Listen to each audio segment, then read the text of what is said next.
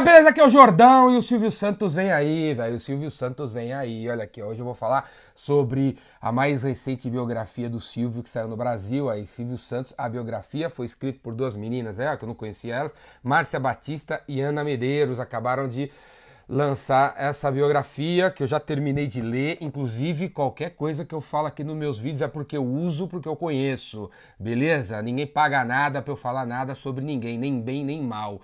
Eu li a biografia do Silvio Santos, porque primeiro eu adoro biografias, eu leio biografia, destruo biografias. Segundo, porque eu gosto do Silvio, o Silvio é o cara, beleza? É o cara, é um dos caras mais incríveis que surgiram nesse país aqui como empreendedores, empresários e tal, comunicadores, eu admiro ele desde criança.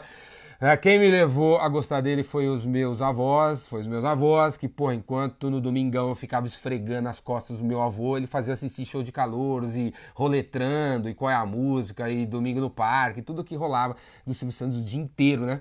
Então, é o cara, eu fui lá ler a biografia dele, dele que essas meninas escreveram, essa, esse mais recente livro, e a, imaginando, imaginando que as meninas conseguiram né, conversar com ele. Infelizmente, pelo jeito, não conseguiram, porque não tem no livro, eu não vi uma frase no livro que ele falou para elas numa entrevista sentado num sofá, que seja em Orlando, que seja no, em São Paulo. Infelizmente não tem. Ele é um cara avesso a entrevistas e, pelo jeito, elas não conseguiram acessar o cara, sentar com o cara. E se conseguiram, não deu essa. Eu não tive essa percepção no livro. O livro é uma reunião de tudo que se tem do Silvio na internet. O melhor que se tem do, do Silvio na internet, elas reuniram no livro, além de conversar com pessoas próximas a ele e ter uma visão das, das histórias dele ao longo do tempo e tal, e elas colocaram no livro. Então, assim, se você já leu outros livros sobre o Silvio Santos, velho, talvez não valha a pena você comprar essa nova biografia. Se você nunca leu, leu, nada sobre o Silvio Santos e gostaria de ler um livro, aí vale a pena você comprar essa biografia, porque elas conseguiram reunir o melhor do cara que se tem por aí num único livro, beleza? E aí eu fiz algumas anotações aqui para não esquecer, eu vou dar uma, uma cola aqui, vou colar aqui, beleza? E eu vou falar assim, procurar falar do livro sobre o ponto de vista de vendas, afinal, o Silvio Santos foi, é, sempre será um vendedor, né, velho? Um grande vendedor, um grande comunicador, um grande empreendedor.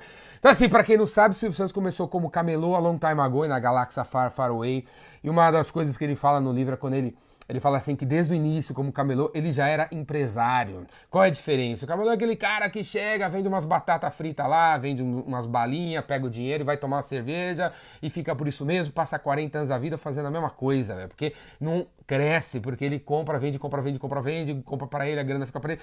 E ele dizia que ele começou como empresário, porque desde o início, como camelô, ele tinha três funcionários. Ele tinha três funcionários, acabou arrumando três caras, acabaram trabalhando com ele, ele pagava um troco pros caras, e um dos caras, é, uma, uma coisa curiosa, um dos caras ele colocava como uma pessoa que ele chamava, não lembro, acho que é avião, uma coisa assim, que era o cara que quando ele vendia caneta na época, né? Então ele tava lá com as canetas, lá no, no balcão, balcãozinho dele na rua e tal, quando chegava uma tiazinha que ele via ali que era prospect, né, que tinha o potencial de comprar caneta, o aviãozinho chegava e começava a falar bem da caneta. Ah, essa caneta é boa, essa caneta tá na televisão, essa caneta é isso, aquilo. Aí a tiazinha via que o moleque ali tinha gostado da caneta, o moleque devia estar bem vestido, sei que lá, e a mulher ia e comprava a caneta. A tal das provas sociais, né?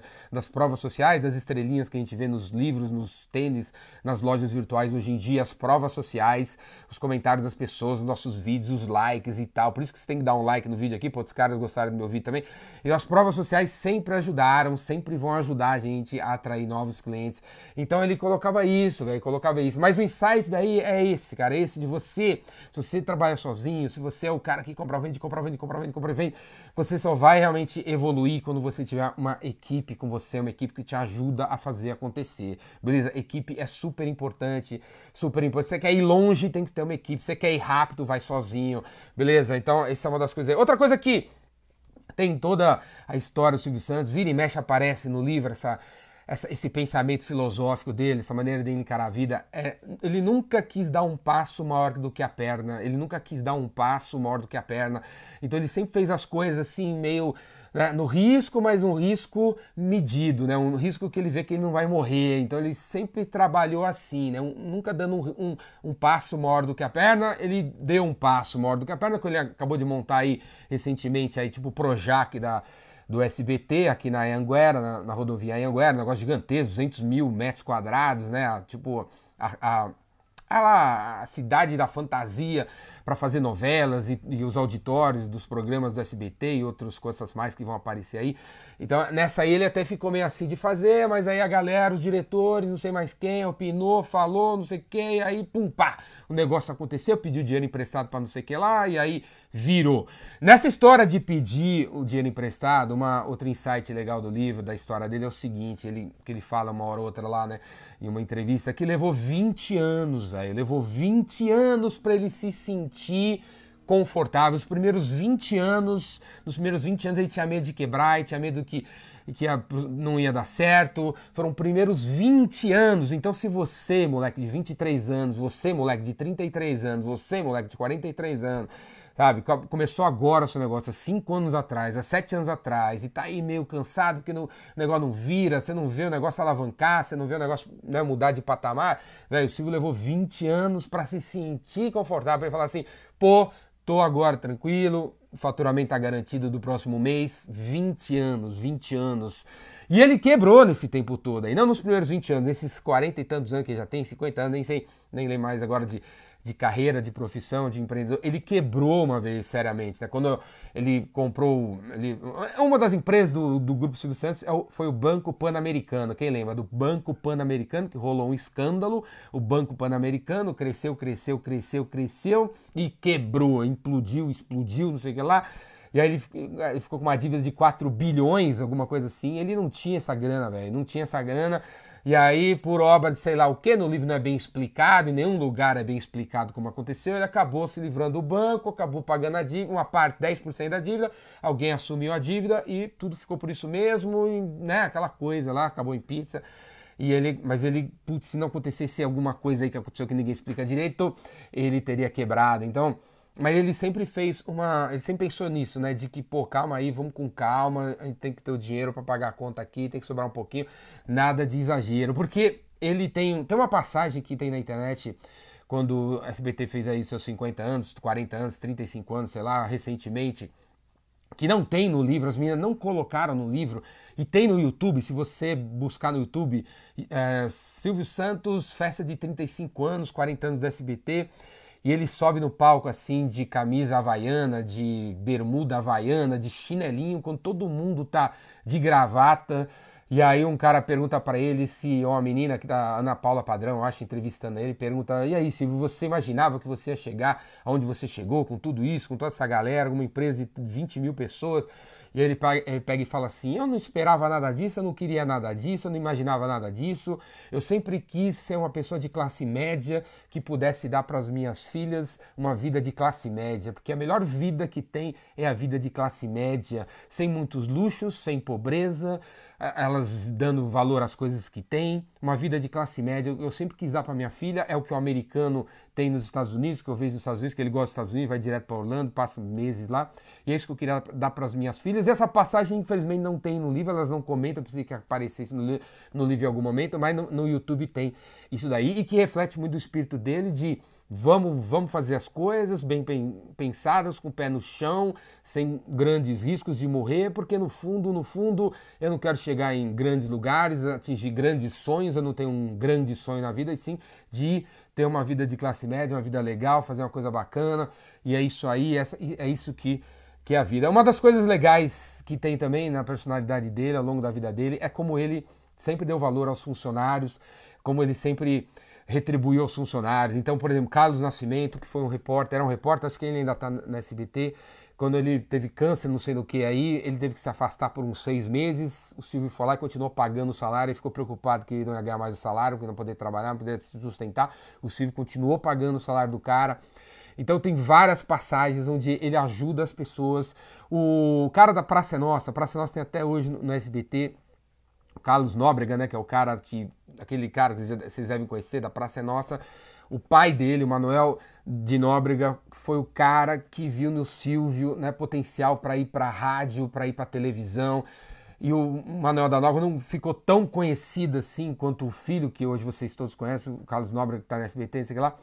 Mas se não tivesse sido o, o Manuel da Nóbrega, o Silvio não, não teria conseguido chegar onde chegou E aí, em reconhecimento a isso, ele, na hora que pôde ter uma televisão, ele colocou a Praça é Nossa e chamou o filho do Manuel da Nóbrega, que é o Carlos, da Nóbrega, Carlos de Nóbrega, para fazer a Praça é Nossa, que está lá até hoje.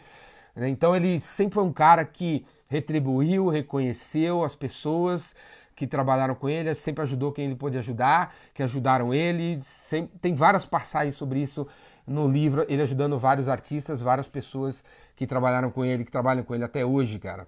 Então, porra, aquilo que eu sempre falo, meu, se você é empreendedor, se você é empresário, se você tem 50 funcionários, você só deve se considerar um empresário incrível se você ajudou a pelo menos metade dos seus funcionários a serem ricos como você.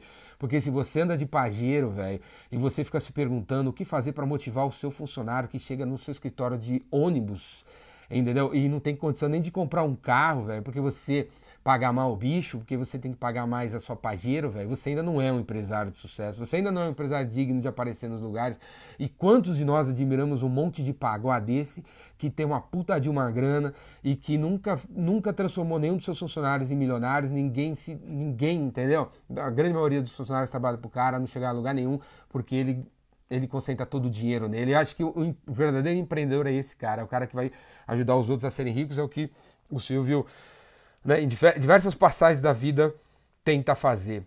Beleza? Silvio Santos, a biografia, recomendo a todos vocês lerem. Outra coisa, outra passagem que vocês têm que saber, caso você não saiba, se é um moleque ainda saber, o Silvio, né, ele começou lá na Camelô, depois foi pro rádio, por conta da voz dele, né, depois foi pra televisão, por conta dos contatos, como eu acabei de falar. E aí, para quem não sabe, né, o programa Silvio Santos de domingo, ele começou na Rede Globo. E eu vi isso quando eu era criança, a Rede Globo de domingo tinha o Silvio Santos. É por isso que hoje, hoje tem o Faustão, porque o Faustão veio ocupar o espaço que o Silvio ocupava aos domingos. Que o Silvio criou essa história de programa de domingo, que você senta lá e fica o dia inteiro assistindo os caras fazendo palhaçada, não sei o que lá. Quem inventou foi o Silvio Santos. E quando ele saiu da Globo para criar a própria empresa, o próprio canal de televisão, SBT, ficou uma lacuna na Globo que foi ao, ao, com o tempo lá buscando alguém e acabou o Faustão ocupando o espaço do Silvio Santos e o Silvio abriu o SBT, cara. O SBT que colocou o Jô Soares 11 e meia, né? Os caras da, da Globo não queriam dar um programa de entrevista pro Jô, quem deu foi o, o Silvio. Então o Jô também acabou, acabou de lançar uma biografia, eu comecei a ler, vou fazer um vídeo depois deve falar isso em algum momento, né? Ele queria sair de deixar de ser apenas um comediante, tem um programa de entrevistas, quem deu essa chance foi o Silvio, e agora, como vocês sabem, tem o, o Jô Soares 11 meia na Globo, porque né, fez sucesso no SBT, que o Silvio acreditou no cara. Então, o cara sempre inovador, o cara que trouxe o Chaves pro Brasil, o cara que trouxe um monte de novela mexicana que vocês gostam aí, o cara que fez o Carrossel, o cara que pô, foi dando chance, dando chance, dando chance para as pessoas, tá com quase 90 anos, as filhas dele estão ocupando o espaço, o foco dele hoje é fazer as filhas, é, né, preparar as filhas para ficar no lugar dele, fazendo tudo que ele faz e melhor ainda. Então, cara, é isso aí, é o cara. Leiam, se você nunca leram um livro sobre ele, leiam esse livro. Ou, se você não puder comprar o livro, ah, cara, veja todos os vídeos que você pode, pode, pode puder ver sobre o cara na internet aí no YouTube. Beleza? Silvio Santos, a biografia, recomendo. Valeu? É isso aí, galera. Vamos para as cabeças, vamos fazer acontecer. Tem um monte de gente boa no Brasil como esse cara. Não fique achando que no Brasil só tem porcaria, não. Valeu? Se você gostou desse vídeo, assina aí nesse esse canal aí, meu canal Ricardo Jordão Magalhães no YouTube. Ou ouça o podcast, videocast. E semana que vem vai acontecer o Vendedor Rainmaker, meu curso presencial de 5 dias, 5 dias que vai pirar sua cabeça, beleza? O Vendedor Rainmaker faz sua inscrição e se você não pode vir, assina aí a Universidade Biz Revolution, universidadebizrevolution.com.br por 50 reais por mês, você tem acesso aos cursos online e tem também mentoria. Inclusive, hoje, hoje, meio-dia e meio, acontece uma mentoria com quem assina a Universidade Business Revolution. Valeu? É isso aí. Assina aí, tá? Os links estão todos embaixo. Você pode assinar a universidade ou você pode fazer o Rainmaker. Valeu? Abraço, até mais!